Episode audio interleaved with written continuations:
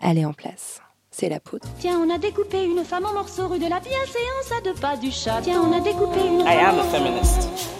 Je vous obsède avec une constance Je ne me suis pas conduit d'une façon, quand même je me suis pas l'admiration. conduit d'une façon conforme à ce qu'on attend d'une jeune fille d'abord et d'une femme ensuite. I'm sorry that I didn't become the world's first black classic pianist. C'est enfermant pour tout le Le monde. droit de se regarder en face, le droit de se ramasser la Je crois gueule. qu'une femme qui existe dans son temps, à l'intérieur de son temps, n'a pas de quoi qu'elle marque Bienvenue.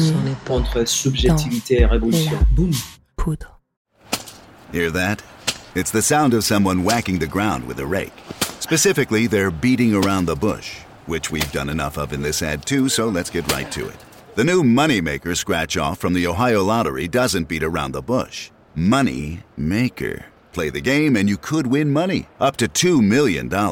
With more than 88 million in prizes, ranging from $50 to $500, Moneymaker cuts right to the cash. Lottery players are subject to Ohio laws and commission regulations. Play responsibly. Je suis Lorraine Bastide et aujourd'hui, je reçois Christiane Taubira. Militer, c'est c'est vouloir améliorer le monde quand même. hein. La pulsion militante, c'est c'est l'amour. Je viens de barrer un truc de ma liste des choses à faire avant de mourir. J'ai interviewé Christiane Taubira. Ça fait quatre ans que je la croise ici et là, que je suis toujours charmée par sa gentillesse et par son rire. Christiane Taubira est incroyable. Si vous avez l'occasion un jour de la voir lors d'une rencontre ou d'une signature, vous observerez, elle écoute chaque personne d'une oreille attentive, disponible, sans jamais interrompre, sans jamais abréger. C'est pour ce genre de qualité que j'aimerais bien qu'elle soit un jour ma présidente de la République. Mais bon, je m'égare, puis vous verrez, elle répond un peu à ça tout à l'heure. Bref, après ces rencontres, à chaque fois, j'ai pris ma plus belle plume pour lui adresser des messages, des mails, lui demandant de venir parler dans la poudre. J'ai fait court et efficace, j'ai fait long et lyrique, j'ai fait percutant, j'ai fait suppliant, mais toujours, elle a éludé. Et puis, comme souvent, la vie a fait le job. La maison d'édition de Maya Angelou en français, Notabilia, m'a demandé d'animer une rencontre autour de l'extraordinaire autrice afro-américaine à l'occasion de la sortie de son ouvrage Rassemblez-vous en mon nom, avec pour invitée une de ses grandes lectrices, Christiane Taubira. Alors ben, j'ai fait une danse de la joie et j'ai branché mon micro ce soir d'octobre au théâtre de la Pépinière à Paris pour m'assurer que chacun de ces mots arriverait jusqu'à vous. À la réécoute, je me rends compte que ce qu'elle nous livre, c'est une leçon de joie. Ça peut pas faire de mal par les temps qui courent. Alors, donc, vous êtes bien installé Non,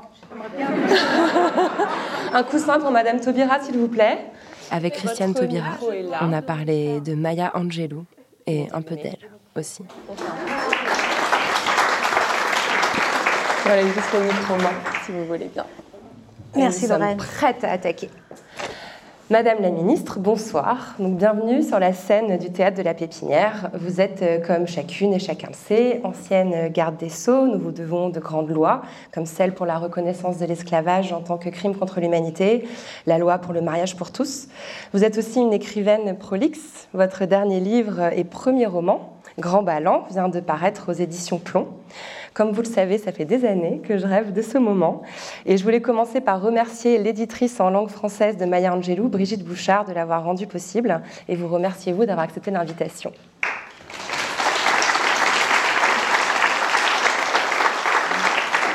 Alors, grâce à cette soirée, voilà quelques semaines que je suis plongée dans la vie et dans l'œuvre de Maya Angelou. Et je n'ai cessé de trouver des ponts entre elle et vous, une quasi-gémellité. Est-ce que ça vous surprend?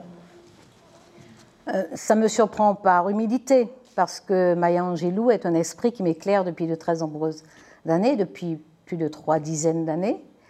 Euh, donc pour ces raisons-là, euh, oui, je suis en toute humilité. Je...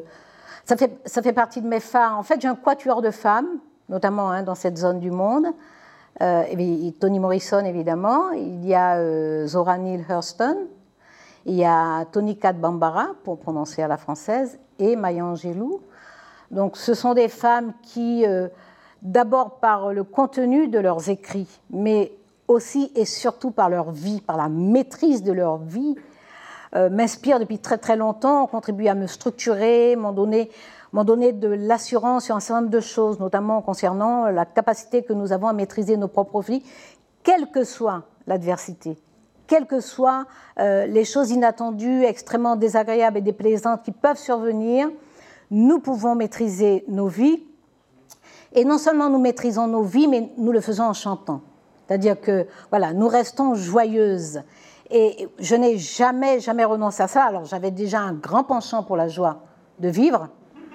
Euh, j'avais j'ai des dispositions au bonheur qui sont absolument phénoménales. Je, voilà, il, suffit de peu. Moi, le bonheur, le bonheur, je, le traque je le débusque, je le picore, je le butine et, je l'engloutis. Donc euh, voilà, ces, femmes-là, elles ont aussi beaucoup, nourri cette disposition originelle. Elles l'ont, elles plus que nourri parce qu'elles lui ont donné une, raison d'être. Euh, ça n'était pas juste un tempérament comme ça, ça n'était pas juste euh, une fantaisie, ça n'était pas juste, juste un trait de, personnalité. Ça peut être une éthique, ça peut être une façon, le choix d'une façon de vivre. Et c'est ce que cette littérature-là m'apporte. C'est ce que Maya Angelou apprend quand on la lit, parce que la lire, c'est vraiment faire sa connaissance. C'est ce que je vous disais à l'instant en coulisses. J'ai l'impression d'avoir passé littéralement ma semaine avec elle. Elle nous, parle dans ses livres. Elle est, vraiment pleinement vivante. Alors j'aimerais bien qu'on arrive pendant cette heure qu'on a devant nous à vagabonder euh, à travers la vie euh, de Dr Angelou. Elle, elle aimait qu'on l'appelle comme ça. Elle a reçu 50 diplômes honorifiques dans son existence quand même. Euh, exploré trois facettes de sa personnalité, l'écrivaine, la femme et enfin la militante. je ne sais pas si on aura assez de cette heure. Alors on va commencer par l'écrivaine.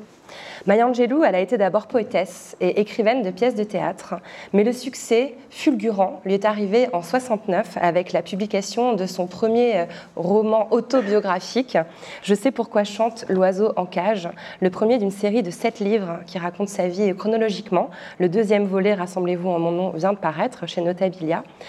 Dans ces livres, Maya Angelou dit je. Qu'est-ce que ça change de dire je quand on écrit, Christiane Taubira. Ça veut dire qu'on accepte de se livrer. Et, ce qui est magnifique dans les autobiographies, il y en a plusieurs, vous l'avez dit d'ailleurs, il y en a six. Parfois on dit qu'il y en a sept. Il y en a une qui n'est pas achevée, je crois. Euh, ce que, euh, dans ces autobiographies, elle change en fait le genre de l'autobiographie, parce qu'elle raconte effectivement sa vie, elle raconte des événements qui lui sont euh, arrivés, elle raconte, elle raconte tout, elle a tout fait mais elle a une façon de le raconter qui fait que tout est acceptable. Si je parle brutalement, je dirais que Maya Angelou a même été maquerelle. Et elle le raconte. Elle le raconte d'ailleurs dans ce volet-là. Hein, euh, c'est dans. Oui, oui, Rassemblez-vous en mon nom, ensemble en mon nom, Gather Together. Elle, euh, elle a été putain pour l'amour d'un homme, euh, voilà, elle a accepté de se prostituer. Elle raconte tout ça, mais euh, c'est fait avec euh, d'abord une, beauté lyrique. Il y a une très belle langue, une langue simple. Moi, ce qui me frappe chez Maya Angelou, je pense par exemple au style de Toni Morrison. C'est un style extrêmement travaillé, extrêmement clair, extrêmement beau. mais c'est vraiment un style travaillé. C'est une pépite qui a été polie, qui a été voilà. Euh, Poncé. Tout.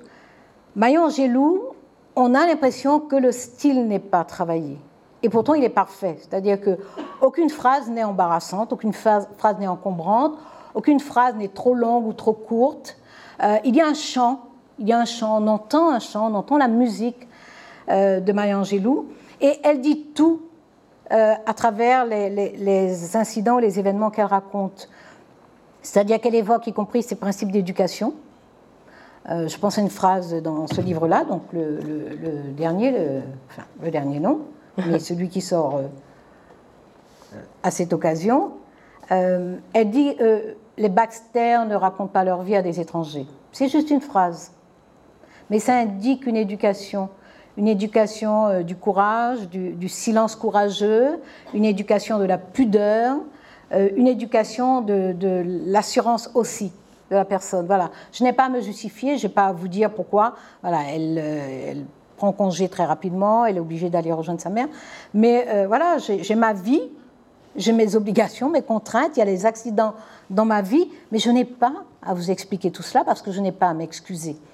Et pour des personnes euh, comme Maya Angelou, mais aussi comme moi, c'est-à-dire des personnes, on va, parler de choses parfois difficiles à, admettre, à affronter, à entendre, mais des personnes qui reçoivent comme premier message dans la société, dans leur vie, que euh, vous êtes superflu, vous êtes de trop, vous n'êtes pas bienvenu, euh, on ne vous attendait pas, euh, et puis on ne pense pas que vous ferez de choses extraordinaires. Avoir cette assurance-là, c'est déjà tellement remettre le monde à l'endroit, sur ses pieds, voilà, le, rendre normal, enfin.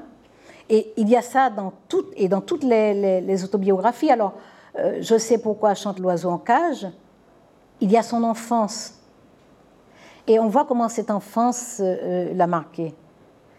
Et on se demande en lisant si euh, ce sont des idées qui étaient là à l'enfance ou si elle a été capable, et les deux sont en exploit, si elle était capable de relire son enfance et de relire la signification des sentiments profonds qu'elle a éprouvés à son enfance elle, passe tous ses livres à dire qu'on ne quitte jamais l'enfance. J'avais noté cette phrase qui m'a émue aux larmes. Elle dit On ne quitte jamais vraiment son foyer. Je crois qu'on charrie les ombres, les rêves, les peurs et les monstres de sa maison sous la peau, qu'on les transporte blottis dans le coin de ses yeux et jusque dans le cartilage des lobes de l'oreille. Elle n'a jamais quitté en fait la maison de, sa grand-mère et de sa mère où elle, vivait enfant. Euh, non seulement elle n'a jamais quitté, mais c'est là qu'elle a puisé euh, cette force indestructible euh, qui la suit. Euh, qui l'accompagne. Cette assurance dont je parlais, elle est, elle est dans son visage, elle est dans son regard. Et puis je vais vous dire, hein, elle est dans quelque chose que je trouve absolument magnifique, absolument magnifique. À 80 ans, Maya Angelou porte des décolletés. Ouais. je voulais qu'on parle de sa féminité. Elle montre ses épaules. En plus, ses épaules sont belles. Elle montre ses épaules. Donc ça, ça c'est bon, c'est un peu enfantin, c'est de la séduction, c'est, euh, mais c'est euh, voilà, moi je suis belle et je le montre quoi. Bon, ce soir je suis un peu couverte, mais j'aime faire ça aussi. Mais bien sûr. Parce que moi aussi j'ai des épaules pas mal, donc j'aime bien faire ça aussi. Il faut que la fille sache. Alors, ce qui est amusant avec ce jeu, avec sa vie, qui est la matière première de son écriture, c'est qu'elle la triture, elle creuse, elle revient, elle déforme, elle m'amène. Et à la fin de sa vie, elle a refait un grand tour dans tous ses souvenirs en écrivant, comme vous l'avez fait vous, euh, une lettre à sa fille. Sauf qu'elle, elle n'a pas de fille. Elle a écrit une lettre à, toutes ses filles euh, qu'elle n'a pas eues. Euh, elle écrit cette phrase qui est, très belle. Euh, j'ai donné naissance à un seul enfant, un garçon, mais j'ai des milliers de filles. Des noires, blanches, juives, musulmanes, asiatiques, latinas, indiennes d'américaines, aléoutes. Qu'elles soient obèses, maigres, jolies, ordinaires, homo, hétéro, éduquées, illettrées, je m'adresse à elles toutes. Ceci est mon legs. Est-ce qu'on écrit toujours pour transmettre aux générations futures? Euh, oui, sinon on écrit de façon nombriliste. Euh, si on n'a pas quelque chose à dire et si on n'a pas la préoccupation d'être entendu, c'est-à-dire que le message arrive à destination, euh, c'est juste de la vanité. c'est pour ça que c'est Cocteau qui disait que écrire est un acte d'amour. S'il ne l'est pas, il n'est qu'écriture. Donc, si on n'écrit pas avec en tête qu'on parle à d'autres, qu'on s'adresse à d'autres, oui, c'est juste de la vanité, parce que euh, on écrit parce qu'on a quelque chose à dire. Mm. Et si c'est juste pour parler de soi, euh, pour être admiré, euh, voilà, on peut aller voir un western dans ce cas-là. Alors je sais pourquoi Chante l'oiseau en cage a été une déflagration au moment de sa sortie euh, pour la beauté de son écriture, euh, comme vous l'avez rappelé, pour le geste politique que représente aussi le fait qu'une femme noire euh, dans les années 60 dise ce jeu, un jeu qui était politique, mais aussi parce qu'il contient le récit du traumatisme fondateur de la vie de Maya Angelou, le, le viol qu'elle a subi à l'âge de 8 ans, son agresseur étant le petit ami de sa mère. Après le viol, elle a parlé à son frère adoré, Bailey. S'en est suivi un procès et l'assassinat de l'agresseur, probablement par un de ses oncles. Euh, l'enfant d'alors, Maya Angelou, décide de cesser de parler, car elle comprend que les mots peuvent tuer. Elle se tait pendant cinq ans, Cinq ans au cours desquels elle ingurgite, elle apprend même par cœur euh, des, kilomètres de littérature, euh, Shakespeare, Dickens, Poe, Francis Harper, Anne Spencer. Tous ces, tous ces textes, elle les a gardés en tête toute sa vie, elle les citait à tout bout de champ. Ça me rappelle quelqu'un. Ça change quoi à une vie d'avoir en stock, en mémoire, autant de mots? Euh, ça change de, de, savoir qu'on ne sera jamais désarmé. ça change de, de savoir euh, qu'on appartient à la communauté humaine. Je pense que la première chose qui nous est commune, peut-être en compétition avec le rire, c'est vraiment la parole. Ça qui nous est commun, au-delà de toutes les cultures, au-delà de toutes les langues, en tout cas, au-delà de toutes les différences de culture, toutes les différences de langue, le fait de savoir qu'on peut parler, qu'on peut, qu'on émet des sons et que ces, ces sons ont un sens, ou qu'on peut s'arranger pour qu'ils aient un sens, euh, pour les personnes qui écoutent, euh, oui, ça dit, simplement notre appartenance euh, à l'espèce humaine. Alors, euh, ce traumatisme-là, moi, il a beaucoup compté pour moi. Il a beaucoup compté pour moi. Il y a deux écrivains qui ont eu un traumatisme de même nature, enfin un autre qui a eu un traumatisme de même nature et qui a signifié aussi beaucoup pour moi, c'est Léon Gontran Damas. C'est un autre événement, c'est la mort de sa grand-mère qu'il élevait. Et à la mort de sa grand-mère, il est devenu muet. Et euh, pour moi, ces, deux, marques d'une apparente faiblesse sont deux expressions de puissance. Pour moi, c'est euh, l'expression de, la puissance de l'esprit sur le corps. C'est l'esprit qui décide comment vit le corps.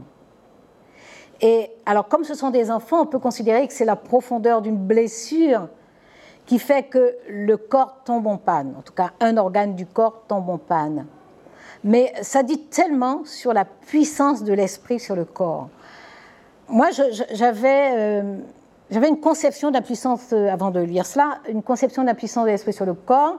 J'étais intéressée depuis très longtemps, depuis gamine, aux révolutions dans le monde, au courage des révolutionnaires, à leur beauté aussi, parce que Souvent, euh, les révolutionnaires sont beaux, je ne sais pas pourquoi, mais si, qui ont de beaux visages, qui ont de l'allure, tu vois. Après, on les torture, donc euh, on, maltraite leur corps. Donc j'avais cette conception de, la puissance, en tout cas de, la force de l'esprit sur le corps par ces figures révolutionnaires qui, pour la plupart, ont été torturées. Mais hors révolution, hors un combat où on s'engage, face à la vie, être confronté à un traumatisme et le traduire de cette façon-là, moi, ça me dit infiniment plus que le courage de ceux qui ont résisté à la torture. Ça me dit infiniment plus. Ça dit à quel point nous gouvernons, nos corps. Et si nous sommes à ce point en capacité de gouverner nos corps, est-ce que nous ne pouvons pas gouverner nos vies? Donc ce traumatisme-là, pour moi, il est vraiment très très chargé d'enseignement en plus des bénéfices, c'est-à-dire euh, des effets euh, extraordinaires qu'ils ont eus sur, euh, sur Maya Angelou. Oui, ce sens de l'observation. On peut imaginer qu'elle a passé cinq ans enfant, absolument tout absorbé par les yeux, par les oreilles, et que cette capacité qu'elle a eue après à tout restituer vient, de ce silence-là, en fait. Hmm. Maya Angelou, elle était connue pour écrire à la main sur un bloc-notes jaune, sans s'arrêter. je voulais savoir comment vous écriviez, vous surtout ce, roman, ce grand ballon que, que, que j'ai dévoré ce week-end, qui est un roman fleuve, qui, est, qui nous emporte. Euh, comment vous l'avez écrit? Merci. Alors moi, je suis une personne moins organisée, mais peut-être que lorsque j'écris, au moment où j'écris, j'ai une vie légèrement moins simple que celle de Maya, qui n'a pas une vie simple du tout. Hein. Elle a beaucoup bougé, elle est allée à l'étranger, puis à l'étranger, elle, euh, elle a voyagé avec curiosité. Elle voyagé avec curiosité, c'est-à-dire qu'elle n'a pas débarqué. C'est important parce que euh, vous connaissez l'expérience du Libéria notamment, par exemple, donc des Africains américains. Vous connaissez l'histoire de Marcus Garvey, de son bateau, le retour sur la terre-mer, euh, le retour aux sources. Donc voilà. Et l'expérience du Libéria est une expérience assez désastreuse de ce point de vue, c'est-à-dire que les Africains américains qui y sont arrivés, euh, sont arrivés eux aussi un peu en terre conquise. C'est une expérience malheureuse parce que euh, c'était un rêve du retour à la terre-mère, à la terre nourricière. Euh, sauf qu'arrivés sur la terre nourricière, ils n'ont pas traité avec respect la plupart, ils n'ont pas traité avec respect euh, les Africains qui vivaient là encore et qui étaient chez eux. Donc euh, c'est une expérience malheureuse. Maya Angelou ne fait pas ça lorsqu'elle va au Ghana, par exemple, même en Afrique du Sud. Maya Angelou est, dans la, et, lorsqu'elle va en Europe aussi, elle raconte comment en Croatie, comment en Albanie, elle, va, elle, apprend au moins quelques bribes des langues des personnes qu'elle va rencontrer et euh, comment elle établit le contact euh, grâce à cela. Donc euh, elle n'a pas, elle a beaucoup bougé. J'ai commencé à expliquer pourquoi sa vie a l'air plus simple que la mienne, n'est pas, pas plus simple. Elle a beaucoup bougé et a bougé intelligemment. moi, c'est peut-être pour m'excuser que je vous raconte tout ça, mais non, je n'ai pas envie de m'excuser d'ailleurs. j'écris beaucoup sur des cahiers. Je vais vous montrer tout à l'heure. vous, écrivez à la main J'ai un cahier. J'ai un cahier dans mon sac. J'ai toujours des cahiers. J'ai plein de calepins. J'écris plein de choses sur les cahiers et les calepins, plein de choses. Sauf que quand je me mets à écrire, j'ai jamais le bon cahier sous la main. Euh, et, voilà, ça fait des années que c'est comme ça. Tous les essais que j'ai écrits, c'était comme ça. J'ai pris des tas de notes, j'ai développé sur des pages des argumentaires euh, euh, avec des exemples, etc. Au moment où j'écris, je n'ai pas le cahier. Au moment où, en tout cas, j'ai le temps et l'opportunité d'écrire, je n'ai pas les cahiers, je n'ai pas les bons cahiers, je n'ai pas les bons carnets, etc. Euh, il m'est arrivé d'ailleurs, après qu'un livre euh, soit déjà euh, publié, de tomber sur ces parties-là. Ah, il y avait ce chapitre-là. Et puis parfois de dire, oh là là, ça aurait été plus joli ça. Il m'est arrivé plusieurs fois. Je trouvais que c'était mieux écrit sur le cahier. Donc voilà, mais je ne suis pas Maya Angelou. Je suis pas... Alors, comme elle, vous avez exploré tous les genres, l'essai, les mémoires, la fiction, à l'exception peut-être de la poésie, mais peut-être que je me trompe. J'ai écrit des poèmes. Voilà, j'en étais presque sûre. Dans quel genre vous sentez-vous le plus, le plus utile? Ah ben, on n'écrit pas pour être utile, on écrit pour parler aux autres, on écrit pour sortir des choses de soi, on écrit, en tout cas moi, je, non, non, je ne peux pas dire. Euh, d'abord, euh, non, je, ne prétends même pas être utile. Euh, euh, j'écris, en partant de moi. Je sais où je vais, je vais vers l'autre, mais je pars de moi. J'écris, euh, j'avais l'habitude de dire que j'écris parce que tous mes livres avant, je les écris très très vite. Celui-là, pas mal vite aussi, pendant, le confinement. Mais, mais les autres, en général, je les écris en deux semaines. Mes essais, je les écris en deux semaines. Et j'ai toujours écrit avec euh, une sensation de sommation intime. C'est-à-dire que j'écris à un moment où, je ressens profondément, intimement, que sur ce sujet-là, il y a urgence à ce que je dise ça. Pas parce que ma parole est supérieure à d'autres, plus riche que celle d'autres, etc., mais parce qu'à ce moment-là, ma parole, euh, nourrie par une expérience, par un combat, par un engagement, par des circonstances, cette parole-là euh, voilà, je, dois l'offrir, je dois euh, la mettre à disposition. Et puis on la reçoit ou on la rejette, peu importe.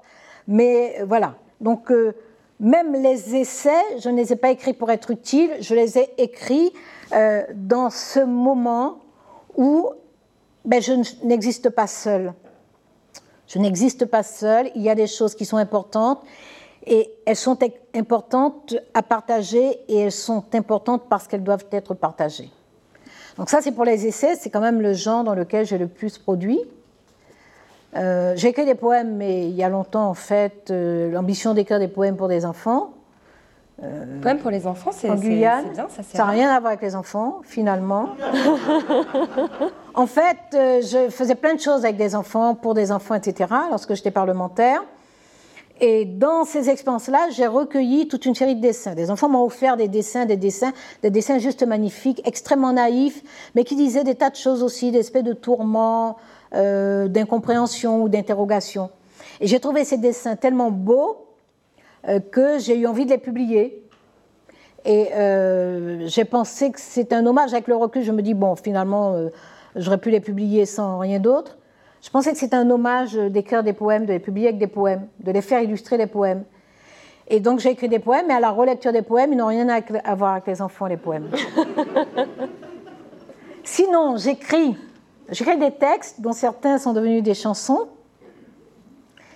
Euh, des artistes ont su que j'écrivais, donc ils m'ont demandé, j'aurais donné. Mais ça n'était pas fait pour ça. Euh, écrire des textes, c'est ma façon de me laver la tête. Donc euh, la nuit, lorsque j'ai eu des journées particulièrement soit difficiles, soit très chargées, soit voilà, c'est un état d'esprit un peu particulier. Généralement, ça m'arrive vers 2 heures du matin. je ressens la nécessité de me nettoyer la tête. Et, et donc pour me nettoyer la tête, j'écris. Donc ça fait des années que je fais ça j'écris et je laisse dans l'ordinateur. Et puis il y a quelques années, un peu moins d'une dizaine d'années, un artiste a su, je ne sais pas, je ne me rappelle plus comment, il a su, il est venu me demander un texte. Je lui ai dit, ah ben moi j'ai tas de textes. Il m'a dit, ah ben j'en veux d'autres. Et euh, j'en ai trouvé une vingtaine. Et puis j'ai un, un, fils qui est très doué en informatique, donc à distance parce qu'il vit à l'étranger. Il a raccordé tous mes ordinateurs parce que j'écris où je suis, hein. Donc il a raccordé mes ordinateurs et on a retrouvé des textes. Bon, mais ça, c'est sans intérêt. Mais c'est qui l'artiste? Ben, On a une demi-info, là. C'était qui? Ah non, c'était un artiste guyanais, il s'appelle Chris Combet. Ah, donc un chanteur? Il, a chanté votre Il est chanteur et guitariste. Il a, alors, il y a eu un, CD qui a été fait, mais je vous raconte des tas d'histoires pour lesquelles vous n'êtes pas venu. Je décroche des scoops hein, quand même, j'espère que vous appréciez. Avec une vingtaine de chansons, le CD venait d'être masterisé lorsque j'ai été nommée garde des Sceaux. ah oui, ça tombait. Et ce sont les artistes qui ont pris la décision euh, de, différer la publication du CD. Sacré scoop, j'aime beaucoup cette information. Mais pour en revenir à Maya Angelou, euh, oui, je crois que de toute façon, je pense que lorsqu'on écrit, lorsqu'on écrit avec euh, la présence des autres dans la tête, on n'écrit pas parce que pour montrer qu'on sait bien écrire, on, écrit, en tout cas moi c'est ce que je ressens et c'est ce que je ressens lorsque je la lis, elle on écrit avec euh, la présence des autres en soi. Euh, dans ces cas-là, je pense que franchement, le, contact physique avec le crayon et, le papier, le cahier ou le calepin, c'est un contact essentiel. Hmm. Essentiel. C'est un vrai prolongement. Le clavier d'ordinateur n'assure pas de prolongement. C'est le cahier, voilà, les, quadrilles là, les, carreaux, la couverture du cahier là, les, cartonné, le, le, stylo. J'en avais un tout à l'heure, il m'a taché, mais c'est un stylo, les stylos d'adolescent. Vous savez, il y a quatre couleurs. Donc, euh, ça, ça, voilà, ça a un sens pour moi. Ça, ça apporte des souvenirs, ça ramène des choses. Il n'y a pas très longtemps, j'étais dans un bus et un monsieur me, dit, enfin, il demande, on était trois femmes là, hein.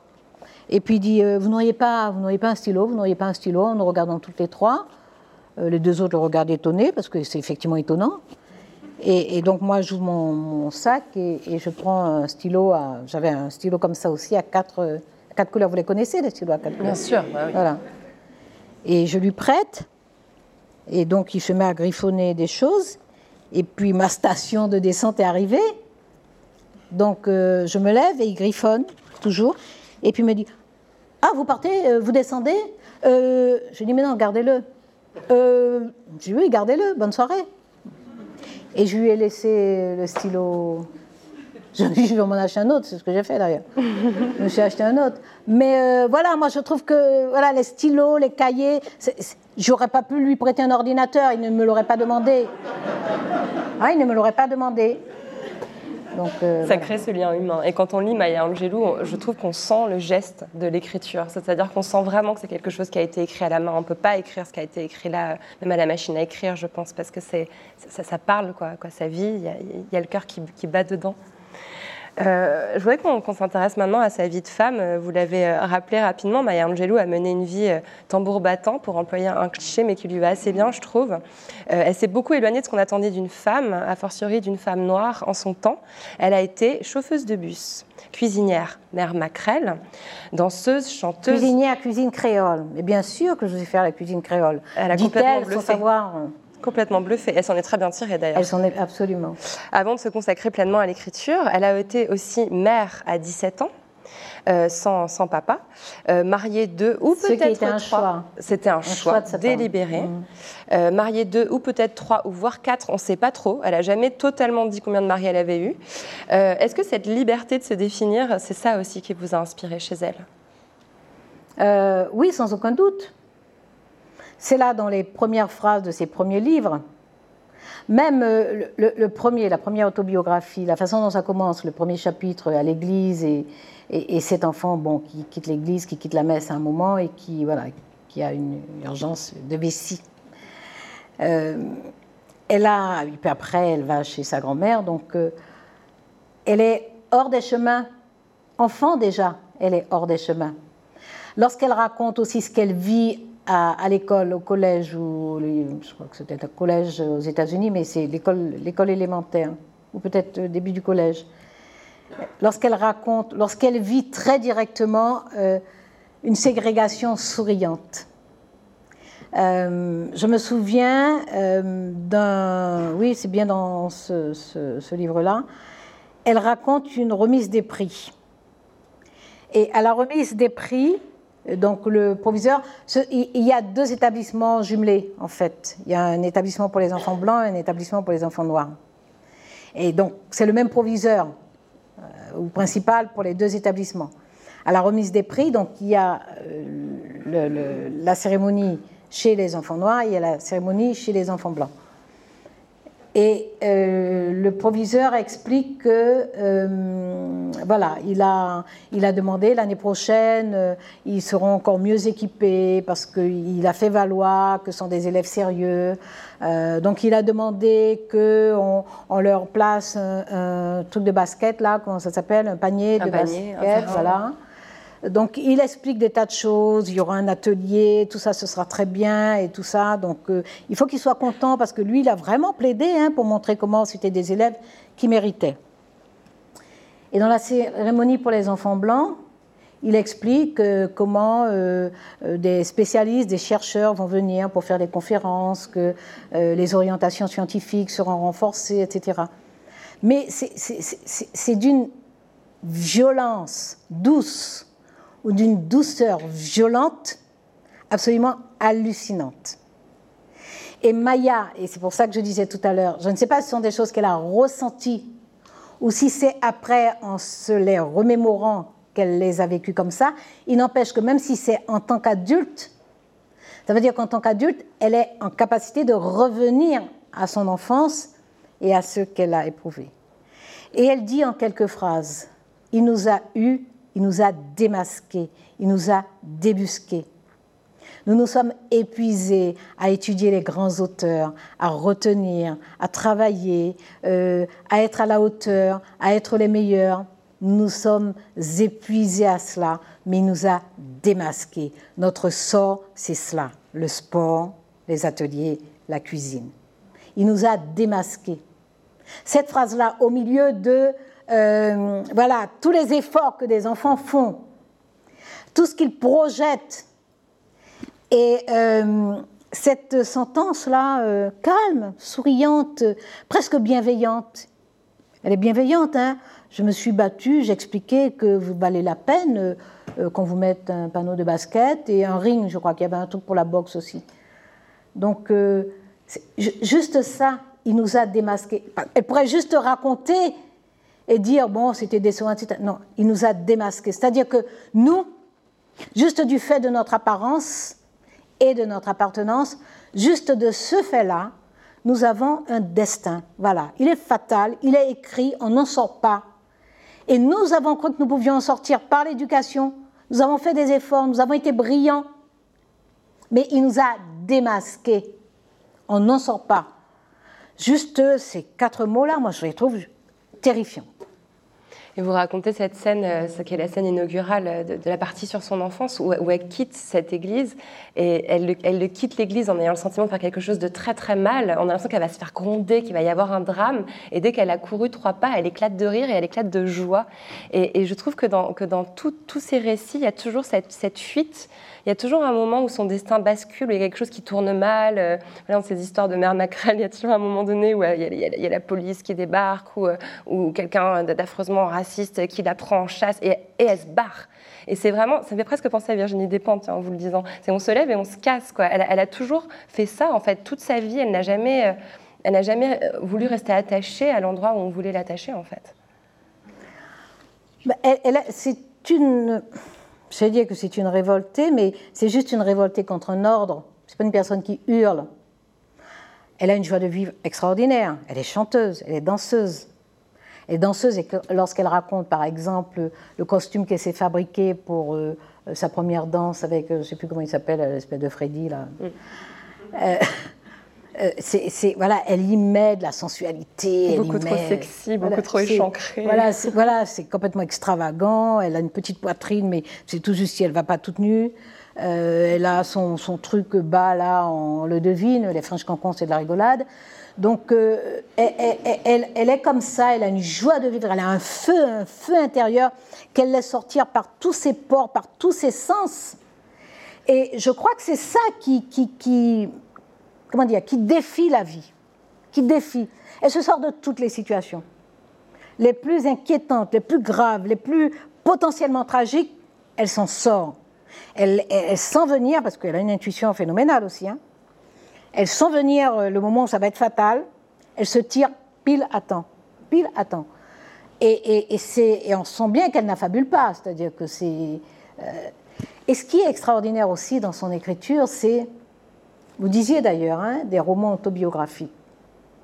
C'est vraiment une écriture romancée sur une vraie vie. C'est pas un journal. Du tout. Non, ça n'a rien à voir. Je crois qu'elle a vraiment évolutionné euh, la forme et le style autobiographique. C'est euh, parce que l'autobiographie, euh, voilà, c'est très nombriliste souvent.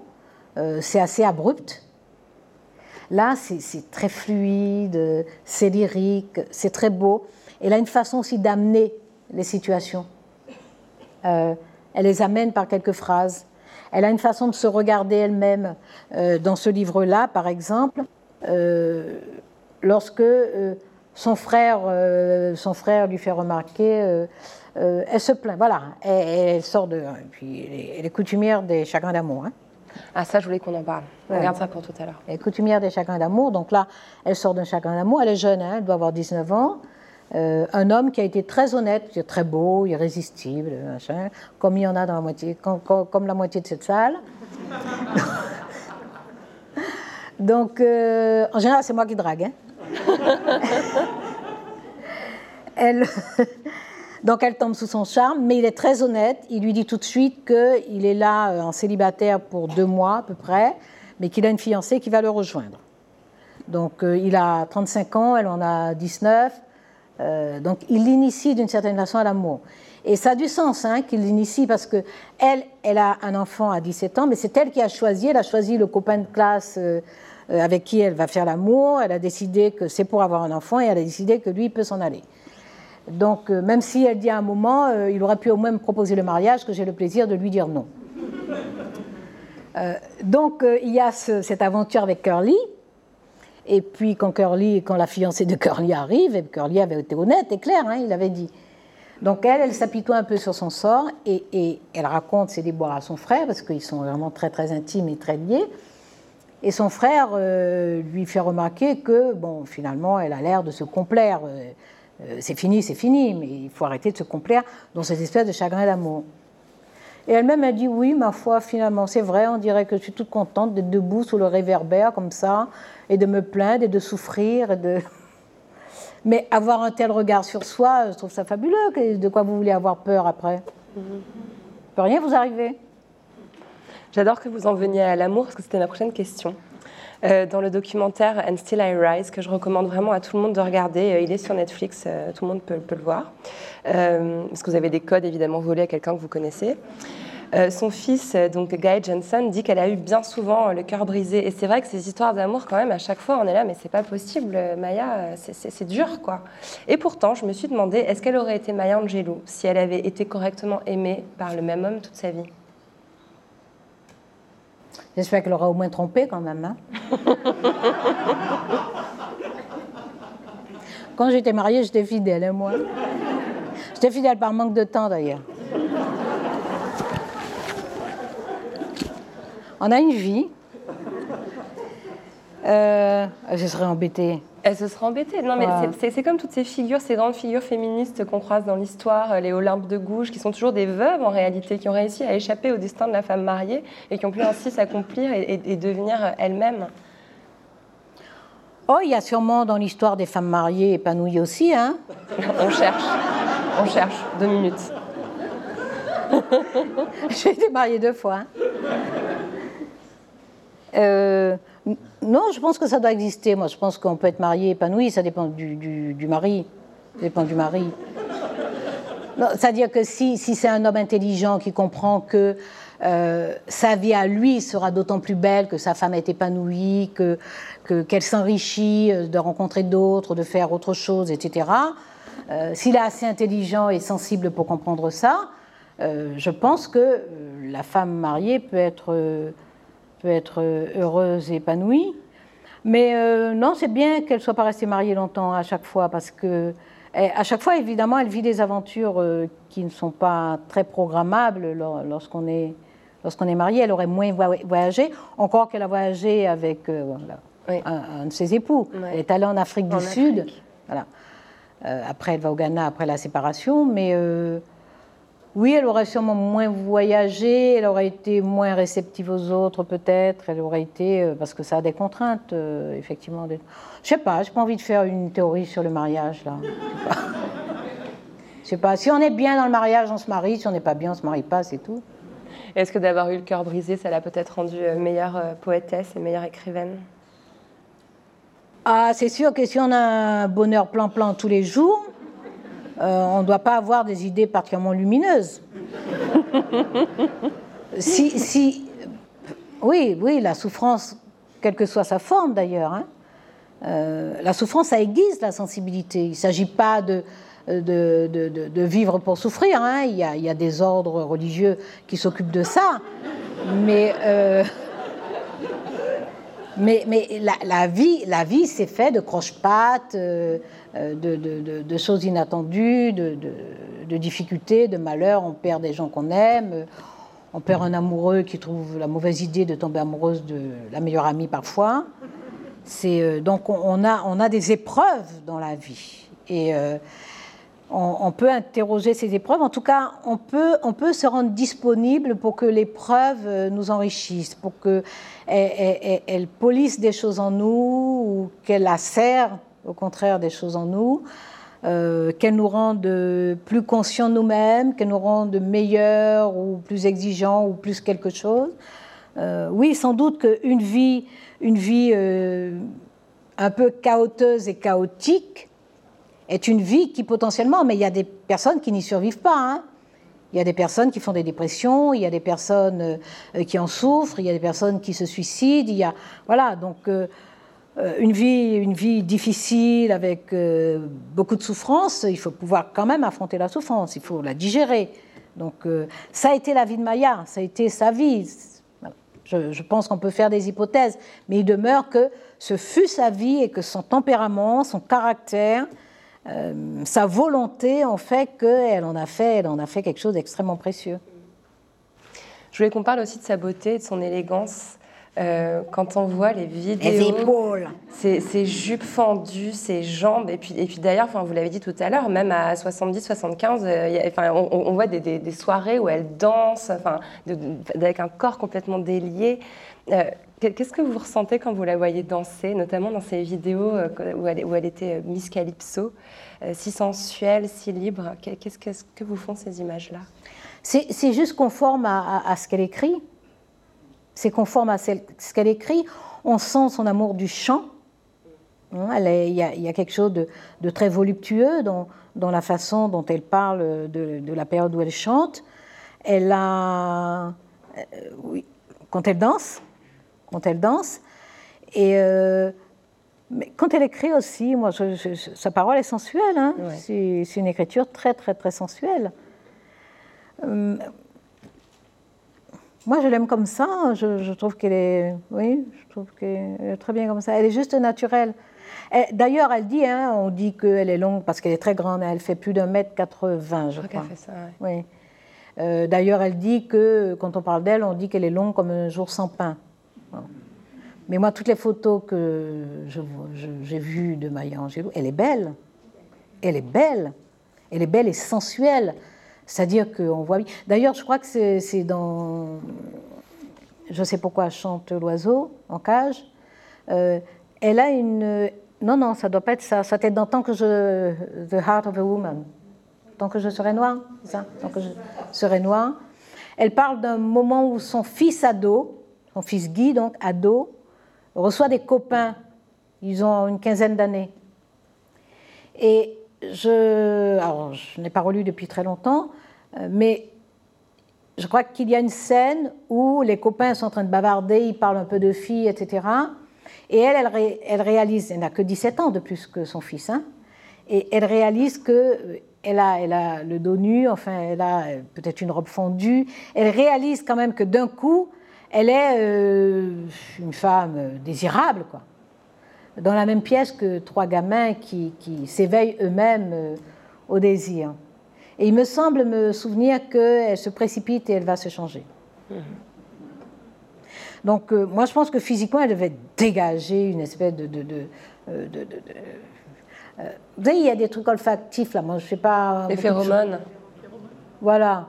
Il paraît qu'il y a des choses comme ça, hein on, dégage des espèces de vibrations là qui, remuent complètement euh, des personnes autour de nous euh, et qui leur instillent du désir, enfin un truc un peu ce genre-là. C'est notre côté mammifère sans doute. Voilà, donc je pense que c'est une femme tellement sensuelle qu'elle euh, devait même sentir elle-même qu'elle troublait qu'elle provoquait ça autour d'elle. Et c'est quelque chose qu'elle tenait, j'ai l'impression, euh, de, sa mère. Sa mère qui était une femme extrêmement belle, élégante. Alors, euh, elle, a, elle, lui a consacré un portrait euh, publié en français sous le titre Lady B. Et au tout début de ce portrait, il y, a, le début de la vie de sa mère. La première décennie du XXe siècle n'était pas une bonne période pour naître noire, pauvre et fille à Saint-Louis, dans le Missouri. Mais Viviane Baxter est née noire et pauvre, de parents noirs et pauvres. Puis elle grandira et on dira d'elle qu'elle était belle. elle le renvoie encore à, cette beauté en fait dont vous parliez à l'instant. Mais elle a mis toute sa vie à, réussir à écrire sur sa mère. C'est une figure qu'on croise en fait dans, tous les, romans autobiographiques de son enfance, mais elle a attendu très tard pour, euh, pour s'y confronter. Pourquoi, vous pensez? D'abord, elle est fascinée par sa mère est fascinée par sa mère, parce que sa mère est une très forte personnalité. Et c'est une femme, et aux États-Unis, justement, en première moitié du XXe siècle, euh, ça s'est pas tellement, tellement amélioré après, bon, mais ça s'est un peu amélioré dans les textes de loi. Ça ne s'améliore pas dans l'application de certaines lois. Mais euh, euh, elle s'est taillée un, chemin à coups de grandes sabrées, Viviane Baxter et, Maya voit ça, même si Maya passe assez vite, elle doit avoir 4 ou 6 ans lorsqu'elle est envoyée chez sa grand-mère. Après, lorsqu'elle vient, non, plus jeune même, parce que c'est à 7 ans qu'elle revient. À 7 ans qu'elle revient chez sa mère. grand-mère et après elle y retourne. 7-8 ans et qu'elle est violée. Euh, donc, mais elle voit sa mère.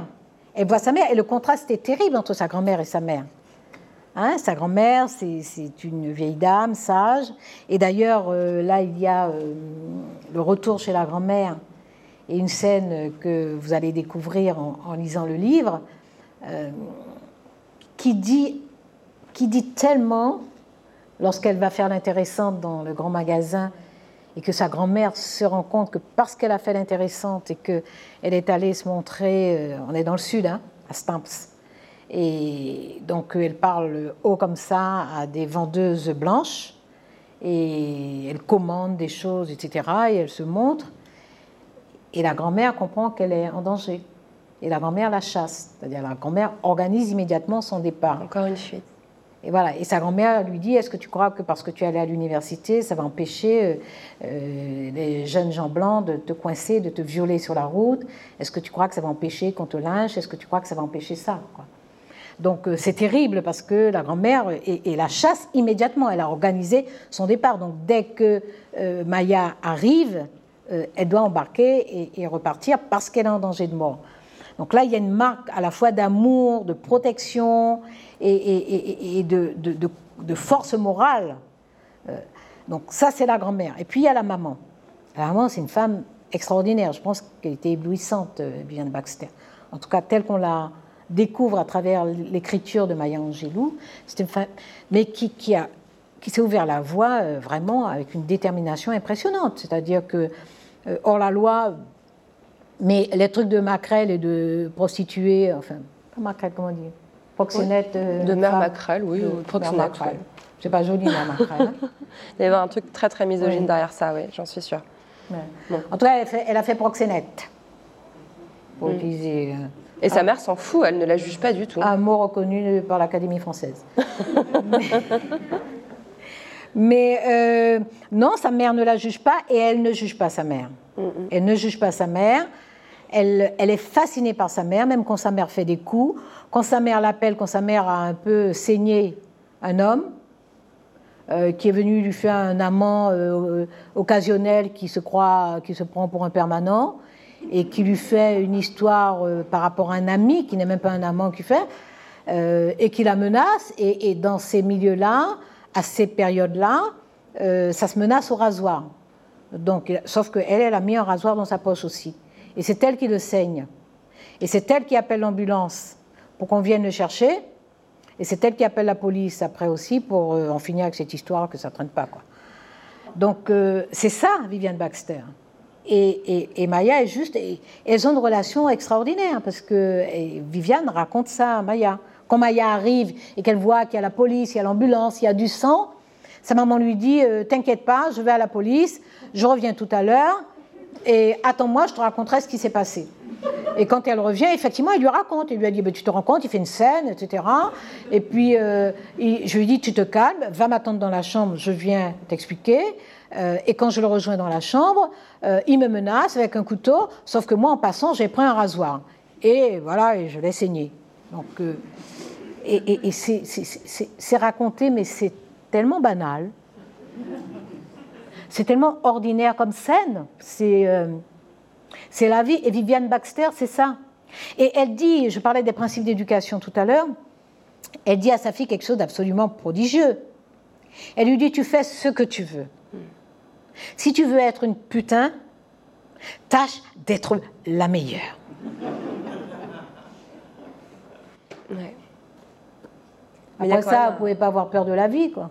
Mais il y a quand même un abandon aussi. Je me suis demandé s'il n'y avait pas aussi le, le fait qu'elle ait tant tardé à parler de cette mère effectivement flamboyante qui l'a libérée de tout, euh, tout en la poussant toujours au meilleur. Il n'y avait pas aussi cette, ce traumatisme aussi du fait qu'elle ait abandonné tout, tout, tout, bébé en fait. Euh, ses parents ont divorcé, je crois qu'elle avait oui deux ans et elle a été euh, déposée chez la grand-mère.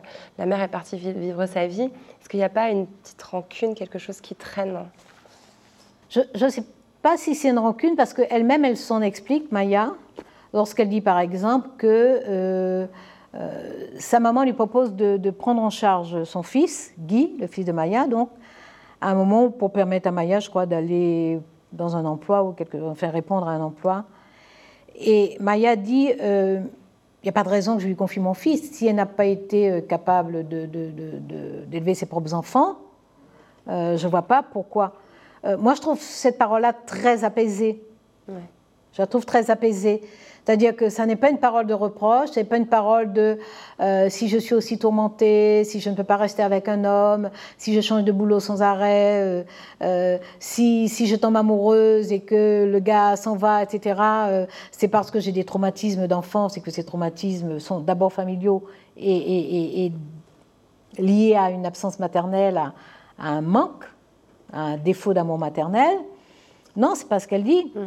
Elle dit euh, bon, ben non, non, je me débrouille avec mon enfant parce que ma mère n'a pas pu s'occuper de ses enfants à elle. Euh, c'est pas c'est pas des miens qu'elle va s'occuper. Donc, enfin, c'est pas du mien qu'elle sera capable. Moi, je n'ai pas euh, ni dans Lady B, ni dans Mom, Me and Mom, ni même dans ça. Je, n'ai pas le sentiment qu'elle en veuille à sa mère. Moi, je la trouve vraiment fascinée par sa maman. Et apaisée, oui. Mm. Troisième volet, Maya, la militante. Euh, le meilleur ami de Maya Angelou, à part son frère, je pense, euh, c'était l'écrivain africain-américain James Baldwin. Elle l'appelait Jimmy, je trouve ça quand même très classe. Euh, romancier, grande voix de la lutte antiraciste. Elle avait aussi noué des liens très forts avec Martin Luther King, avec Malcolm X. C'est à leur côté qu'elle a participé activement à la lutte pour les droits civiques. Elle a même coordonné à un moment de sa vie la Southern Christian Leadership Conference, organisation qui avait été fondée par Martin Luther King. Et je me suis demandé s'il était important qu'il y ait de l'amitié dans le combat militant. Ah, c'est indispensable. Alors, on n'est pas obligé d'être ami avec euh, chaque personne, mais au, niveau euh, de de, de, la direction, de l'orientation, de... Euh, militer, c'est vouloir améliorer le monde quand même. Hein. Militer, c'est... La pulsion militante, c'est l'amour, enfin. C'est parce qu'on ne se satisfait pas du monde, euh, c'est parce qu'on veut changer le monde. Alors il y a des gens qui veulent changer le monde parce qu'ils ont des schémas très carrés dans leur tête, ils sont très doctrinaux, et euh, voilà, ils pensent que c'est comme ça qu'il faut organiser la société. Ces gens-là ne sont pas mus par l'amour, mais euh, les gens qui vont militer, qui passent des nuits, qui rentrent tard chez eux, qui mettent une partie de leur salaire, qui voilà, qui, qui s'oublient, qui mangent en retard ou qui ne mangent pas, etc. Ce sont des gens qui aiment le monde, qui aiment leur société, qui aiment leur pays, qui aiment leur peuple, qui aiment leurs concitoyens, leurs concitoyennes, etc. Donc il y a de l'amour dans l'acte de militer. Dans l'engagement, il y a de l'amour. Il y a de l'amour. Sinon, de toute façon, sinon on n'y survit pas. Ou alors on devient baron ou alors on devient baron. Mais euh, euh, si oui, il faut, il faut avoir confiance, parce que on, met, on met réciproquement euh, sa vie entre la main des autres, notamment dans ces pays à ces périodes-là. C'était très dangereux de faire. Absolument, absolument. Donc on, confie sa vie aux autres, à ceux avec lesquels on milite. Donc moi je crois qu'il faut de la confiance, il faut de l'amitié, il faut de l'amour c'est le carburant premier euh, pour une vie militante, notamment dans les années 60, notamment dans ces combats pour les droits civiques, avec euh, les répressions, les oppressions, euh, les meurtres. Voilà. Martin Luther King est assassiné le jour de son anniversaire. Malcolm X est assassiné peu de temps après qu'elle soit rentrée justement pour militer avec lui. James Baldwin s'en va. Il vient en France et après il va, vivre à Saint-Paul-de-Vence. Euh, mais oui, il faut, il faut beaucoup d'amour pour militer. Sinon, c'est effectivement c'est euh, euh, c'est féodal, c'est seigneurial, c'est voilà. Si, si ça n'est pas l'amour le liant, c'est l'intérêt. Et l'intérêt, c'est voilà la compétition, la rivalité. Et c'est pour ça que les partis politiques, dont certains en particulier qui me sont un peu plus chers, euh, je peux me mettre plus cher au singulier, euh, finissent par une espèce de confrérie de barons où les gens se détestent. J'ai vu des haines terribles entre des gens qui militaient dans le même parti. Mais c'est juste euh, le constat d'échec le plus total de détester l'autre qui est censé être motivé par le même idéal que vous et qui voilà qui vient là qui qui ne va pas chez lui, qui ne va pas au cinéma à ce moment-là, qui vient là, dans le local, euh, pour réfléchir ensemble, pour travailler ensemble, pour essayer de transformer la vie des autres. On ne milite pas pour soi. On ne milite pas pour soi. Euh, quand on milite pour soi, c'est un soi collectif. Je pense par exemple aux luttes ouvrières. Euh, je pense voilà, au combat syndical, par exemple, c'est pour soi, parce que euh, ce sont des revendications corporatistes, catégorielles, etc., mais d'amélioration matérielle de la vie. Mais si on veut améliorer sa vie matériellement, c'est pour l'améliorer qualitativement, hein, culturellement. C'est pour avoir du temps pour, pour, aller faire autre chose qu'être simplement abruti par, le travail. Donc, euh, ça, c'est militer pour un soi collectif. Mais le militantisme politique, c'est militantisme pour les autres. C'est pas pour améliorer sa situation qu'on milite. Euh, et quand ça devient ça, parce que malheureusement ça devient ça, quand ça devient ça, voilà, ce sont des engagements pour obtenir une investiture, pour avoir une circonscription, pour avoir euh, une, un canton, pour avoir un département, pour avoir une mairie. Mais c'est déjà gâché quand c'est comme ça. Et d'ailleurs, en général, c'est moche. Hein. en général, c'est moche, c'est pas sympathique. Les gens ne viennent pas. Euh, il y a ceux qui sont intéressés, mais la base elle-même, elle déserte parce qu'elle le, elle le perçoit très vite. Vous parlez de politique comme d'écriture. Vous avez employé les mêmes mots. On n'écrit pas pour soi, on écrit pour les autres. On milite pas pour soi, on milite pour les autres. C'est intéressant. Vous avez tant fait les deux. Euh, je n'ai pas pensé, je vous réponds spontanément parce que j'ai quand même déjà une longue vie derrière moi et que c'est comme ça que je vis. C'est comme ça que je vis. c'est sûrement l'unité même de ma pensée, de, mon éthique de vie. C'est, comme ça que je vis. Euh, moi, je peux une tête de bourrique, si je ne veux pas faire quelque chose, je ne le ferai pas. Vous me fouettez, je ne le ferai pas. Je ne le ferai pas. Voilà. Mais euh, euh, si j'aime, même si c'est très risqué, je vais le faire. Si, si je sais, en plus, je trouve que c'est un privilège extraordinaire de faire quelque chose qui apporte du bonheur, qui apporte du bien-être, du mieux-être, du bonheur. C'est un privilège extraordinaire. Donc, lorsqu'on a la possibilité d'être euh, dans cette situation et de, faire, euh, oui, non, je- oui, l'amour, l'amour, l'amour tout le temps partout, l'amour, euh, l'amour. Ah, quand il faut cogner, je cogne. Je veux dire que c'est pas, c'est pas l'amour béat. Hein. Je n'aime pas les crétins, je n'aime pas. Voilà, il y a des tas de gens que je n'aime pas. Euh, pas pour leur personne, mais pour, pour leurs idées, leur comportement, euh, le- pas forcément contre moi d'ailleurs, pas forcément contre moi. Les gens qui sont contre moi, vous en avez connu quelques-uns On en a un ou deux en tête. pendant oui. quelques années, voilà. Ben, euh, cela pour moi, à la limite, ils n'existent même pas. Je veux dire que je, je ne leur ouvre pas la porte de ma vie. Donc je n'ai pas à les aimer ou ne pas les aimer parce que je les laisse à la porte. Ils vocifèrent, ils, vi- ils vitupèrent, euh, ils cognent, ils frappent, euh, ils piaffent, ils, font ce qu'ils veulent, mais euh, moi je ne suis pas concernée par leur vie, par leurs pensées, etc. Mais on peut être des personnes proches des personnes qu'on croit connaître, etc. Ces personnes-là, on peut être en désaccord avec elles. S'il y a toujours un filet d'amour, on trouve le moyen de se parler. Moi, c'est cet amour-là que j'aime. J'aime pas, j'aime pas aveuglément. Je n'aime pas aveuglément. Je n'aime pas. euh, je suis pas, je suis pas une bonne sœur. Je ne suis pas une sainte. Je ne compte pas le devenir. Euh, je peux détester, mais alors allègrement, allègrement. Donc euh, voilà, lorsque je parle d'amour, je ne parle pas d'amour béat, où on aime tout le monde, où on sauve tout. Moi, j'ai du mal avec Martin Luther King, hein, franchement. Waouh, ah oui, faut la, faut la lâcher celle-là quand même. Non, non, non, non, mais franchement, et depuis, depuis mon adolescence, ça n'enlève rien au respect. J'ai un respect inouï pour l'homme, inouï, inouï. Euh, un respect, une affection, euh, franchement inouï. Mais quand l'autre là vient me frapper, je me mets à genoux. Ah non. Donc, j'ai- j'ai- le problème, c'est peut-être moi. Je ne suis pas capable de m'élever au stade où. Alors, Martin Luther King, quand même, il y a un jour, il a dit Moi, je commence à en avoir assez d'être emprisonné. Chaque manif, il faisait un moment au trou. Donc, il y a un jour où il dit quand même Je suis là de tâter de la geôle et de la paille.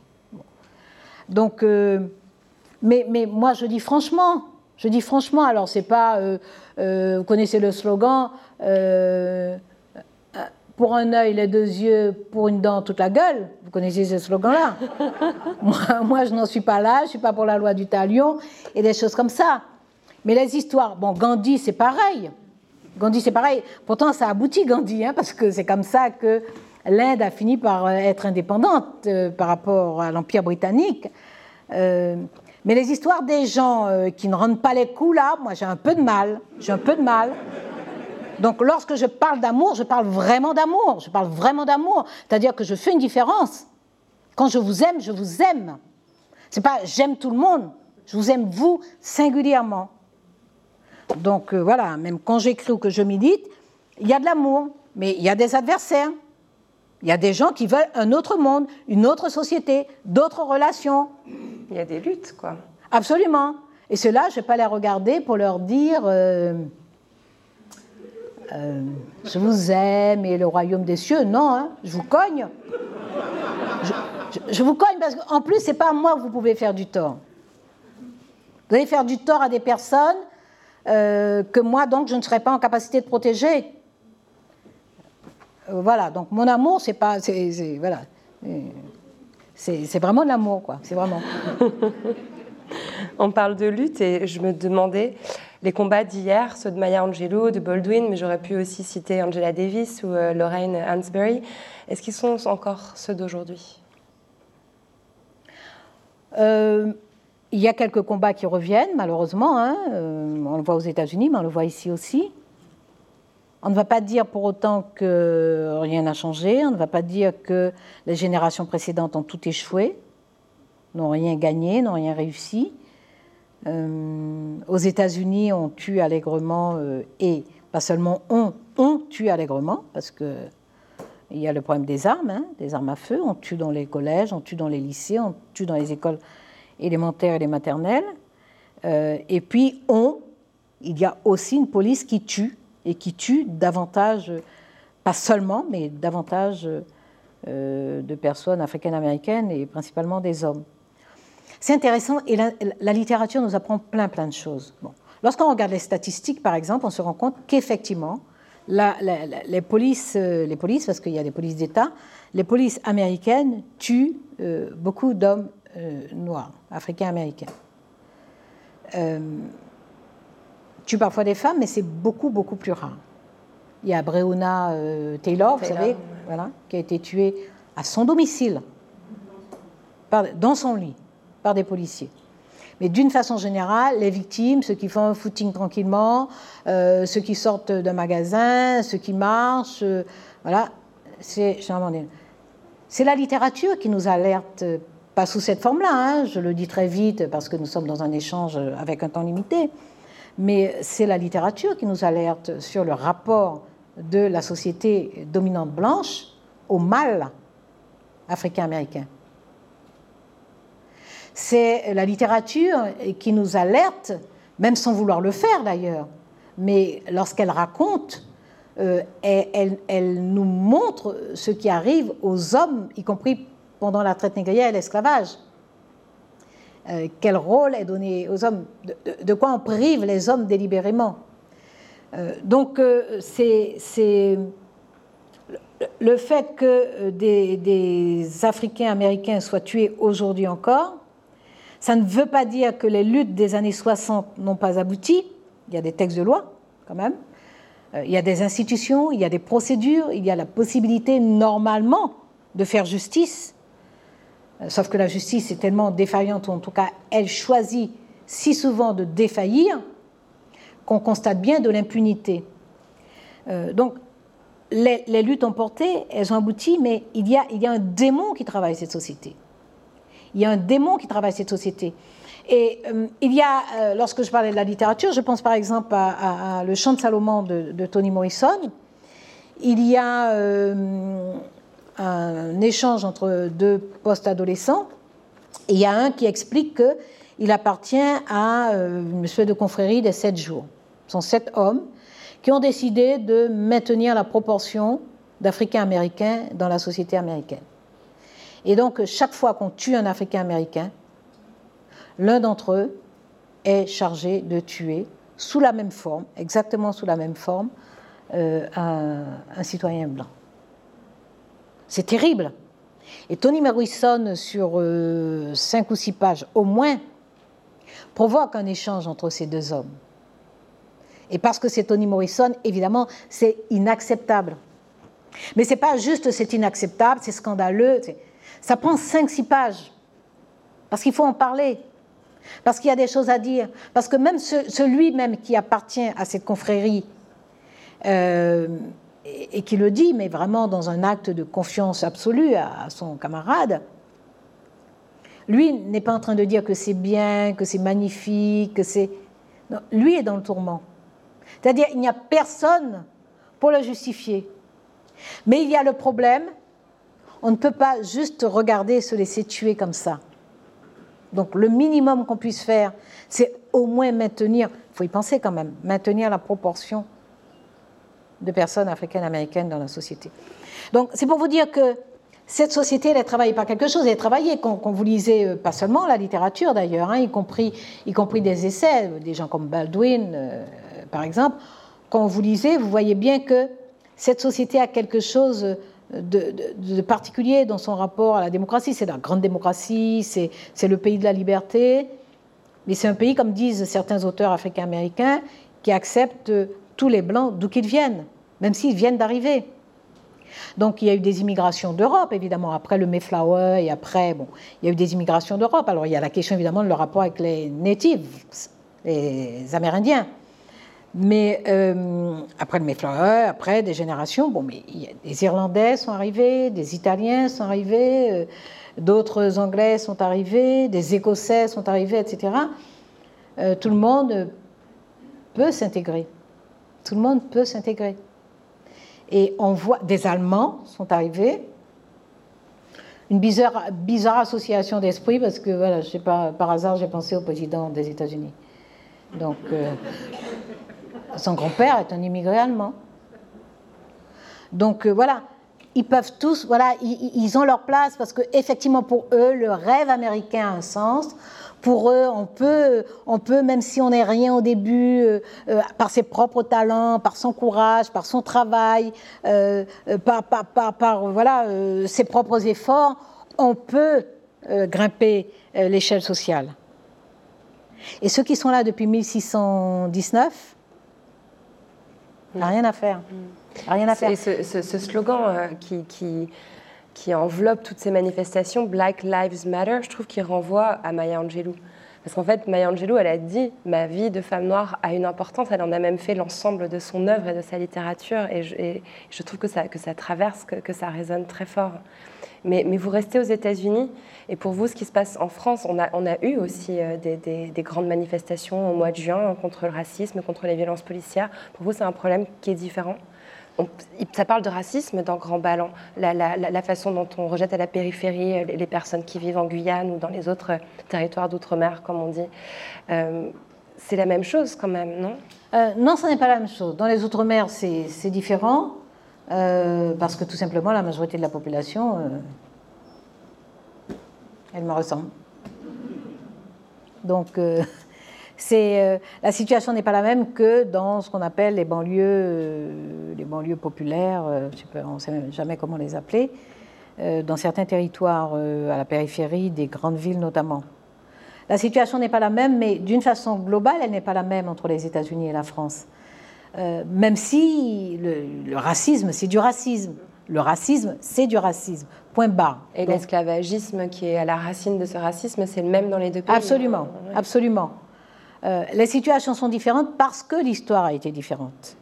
Parce que euh, l'esclavage se pratique aux États-Unis, sur le territoire américain. Euh, les maîtres blancs et les esclaves noirs se côtoient inévitablement. Ils sont là, ils partagent le lieu, ils partagent l'espace. Et à l'abolition, ils sont encore là à partager le lieu et l'espace. Et c'est pour ça que le, rapport, et notamment du blanc pauvre, pas seulement le blanc héritier de plantation, mais également le blanc pauvre, son rapport au noir, c'est un rapport de, avec un sentiment de péril. c'est pour ça qu'il y a des lynchages. Lorsque je dis que c'est pour ça, je ne suis pas en train d'expliquer et rationaliser les lynchages. C'est complètement irrationnel le lynchage. C'est brutal, c'est barbare, euh, c'est irrationnel. Mais le lynchage se conçoit parce qu'il y a cette espèce d'angoisse d'être sur le même territoire et euh, de, de, comment on, est égaux. Enfin, voilà, il n'y a plus d'esclavage, il y a de la liberté. Donc, est-ce que la liberté peut être la même? Non, c'est pas concevable, c'est pas acceptable, etc. Donc, il y a un rapport particulier à l'Africain américain. Il y a un rapport particulier aux États-Unis. Et c'est notamment lié à ce partage de l'espace. C'est pour ça aussi que euh, parmi, euh, il y a des périodes où les, les, les, leaders les plus radicaux, ils disent retournons à la terre-mère. Mhm. Ils peuvent le dire. Euh, dans les Outre-mer, on ne dit pas. Il y a eu un fantasme à un moment qui était plus un mouvement littéraire d'ailleurs, de retour aux sourds, de retour. Voilà, mais bah, on, est bien là, on voit bien qu'on est de là et que c'est là qu'il faut faire nos vies il n'y a, pas d'espace pour ce fantasme, même s'il y a des personnes, hein, il y a des personnes de Guadeloupe, euh, de Martinique, y compris de la Caraïbe anglophone, qui sont parties euh, aux Antilles. Marie Scondé, par exemple, est une écrivaine qui raconte un peu son retour aux sources, complètement euh, fantasmé d'abord et puis très défantasmé après. mais voilà, donc on, on, a cette situation historique qui est différente. En France, l'esclavage est pétré dans les colonies, loin, à des milliers de kilomètres. Il y a un mot qui me venait sans cesse à l'esprit en lisant la vie de Maya Angelou, c'est le mot exception. Maya Angelou, c'est l'exception. Euh, c'est la femme noire qui a réussi, qui a reçu tous les honneurs. Euh, elle a lu euh, un poème lors de l'intronisation de Bill Clinton en 93. Elle a été dans sa vie tant de fois la première femme noire à. Ça, arrive huit fois dans, sa biographie. Et ça aussi, c'est vous un peu, non? L'exception. moi, je suis un peu gênée parce que moi, je vis ma vie. je vis ma vie. Je ne me trouve pas mérite particulier.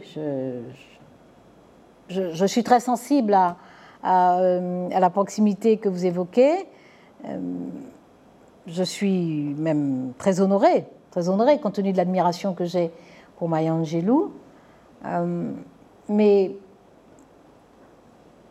voilà, je vis ma vie, je, je mets des combats.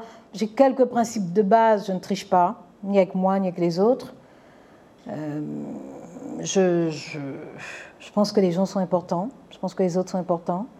Je pense que on est bien y compris soi lorsque lorsqu'on apporte du bonheur aux autres, lorsqu'on apporte un sourire, lorsqu'on apporte un réconfort, lorsqu'on donne un coup de main ou lorsqu'on même en fait une observation, si on l'a fait de façon bienveillante pour que la personne change.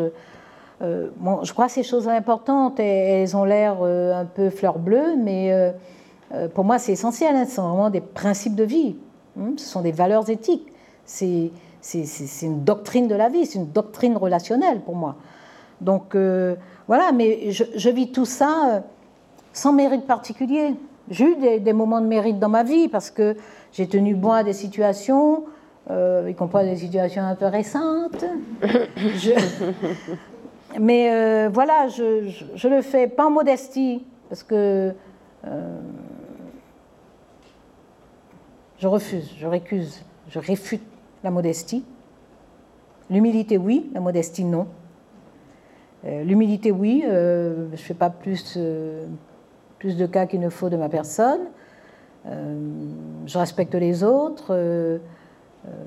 j'admire facilement, enfin facilement, j'admire facilement ce qui mérite, ce qui est admirable. je, mais j'ai beaucoup d'orgueil. J'ai beaucoup, beaucoup d'orgueil.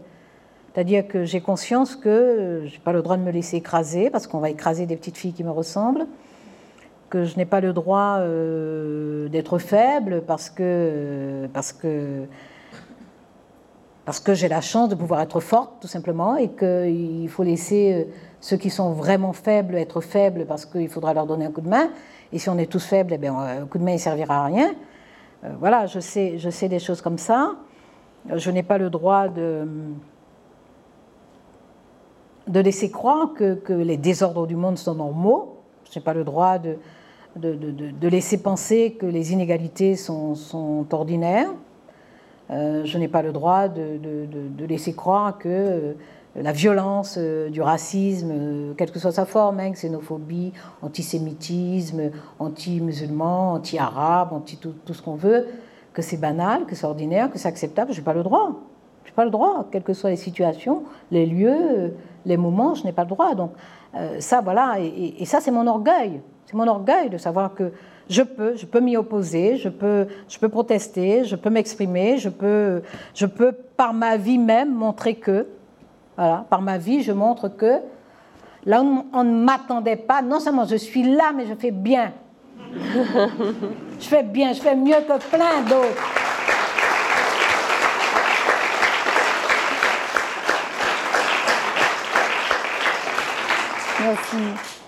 Mon poème préféré de Maya Angelou, c'est We Wear the Mask. Elle l'a écrit, dit-elle, pour une femme noire, une employée de maison qu'elle a observée dans un bus pendant neuf mois et qui éclatait de rire à chaque fois que le bus s'arrêtait, que le bus redémarrait, que quelqu'un montait dans le bus, que quelqu'un descendit du bus.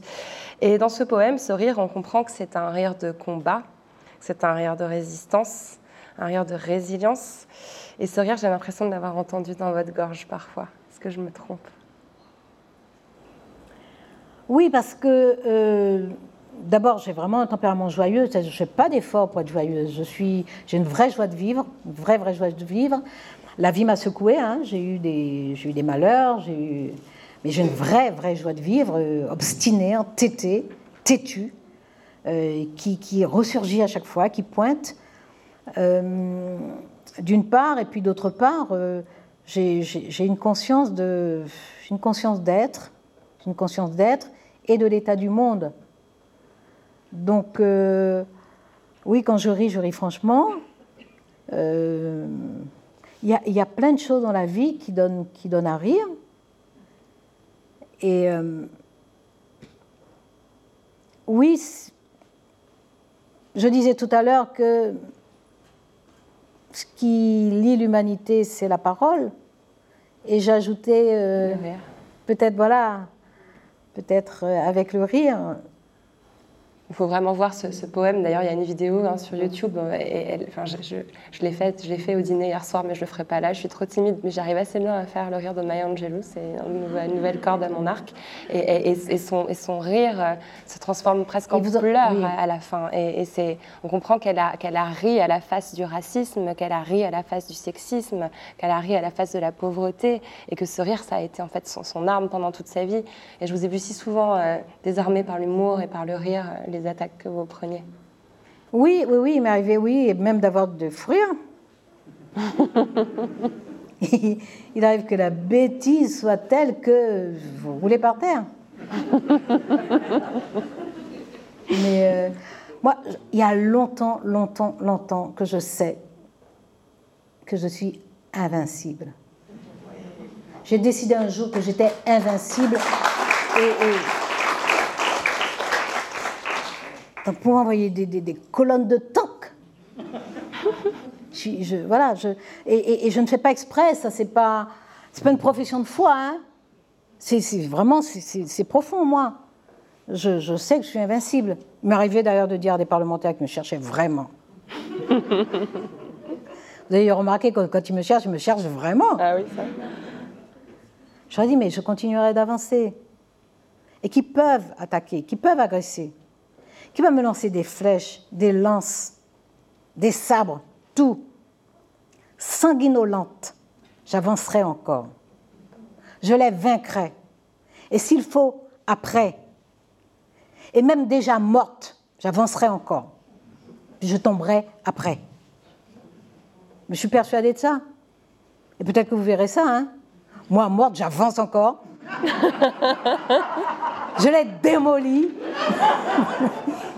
Et bien après, s'il faut mourir, je meurs. Mais après Avis aux amateurs. Moi,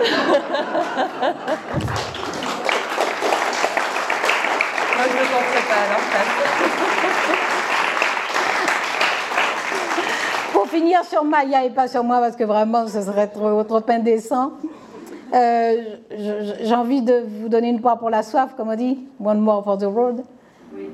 Euh, c'est, euh, moi, j'aime beaucoup tous les poèmes de Maya. Je ne sais pas d'ailleurs lesquels sont traduits en, français. Moi, j'en ai trouvé en vidéo, pas beaucoup en texte, ah en effet. Il me semble.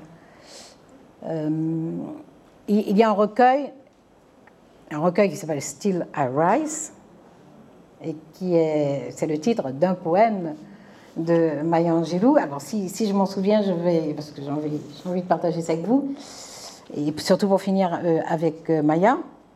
Je vais essayer, si, si, je, si je bute en chemin, c'est pas grave, hein, parce que je ne l'ai pas relu récemment. Simplement parce que je ne l'ai pas, je suis à Paris, et mes livres, ils sont à Cayenne.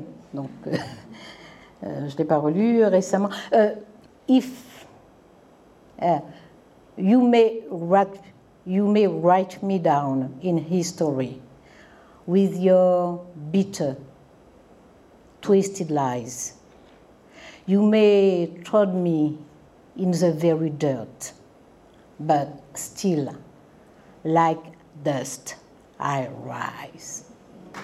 You may, you may shoot me with your words. You may cut me with your eyes.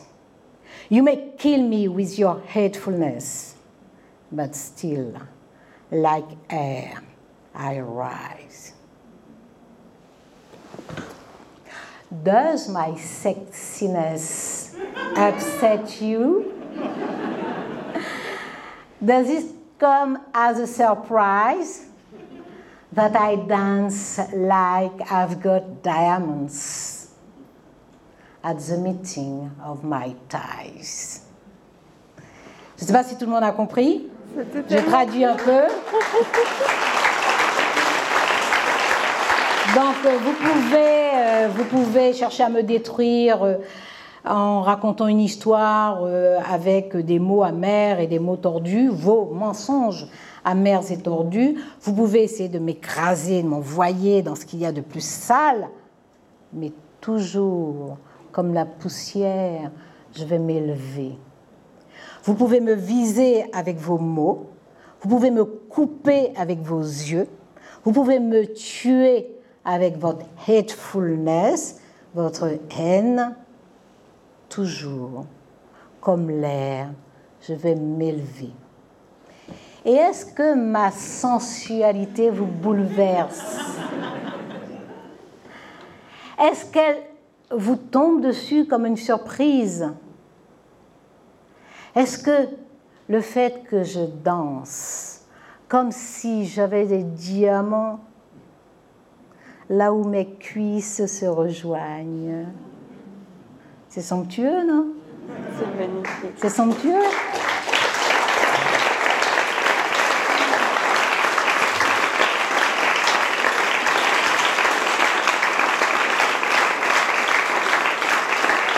Does my sexiness upset you? Quand vous avez une femme capable de dire ça euh, à face du monde, invincible, je vous dis. On s'élève toujours. Je peux plus rien ajouter à ça. Je crois Merci à vous. C'est très bien, merci.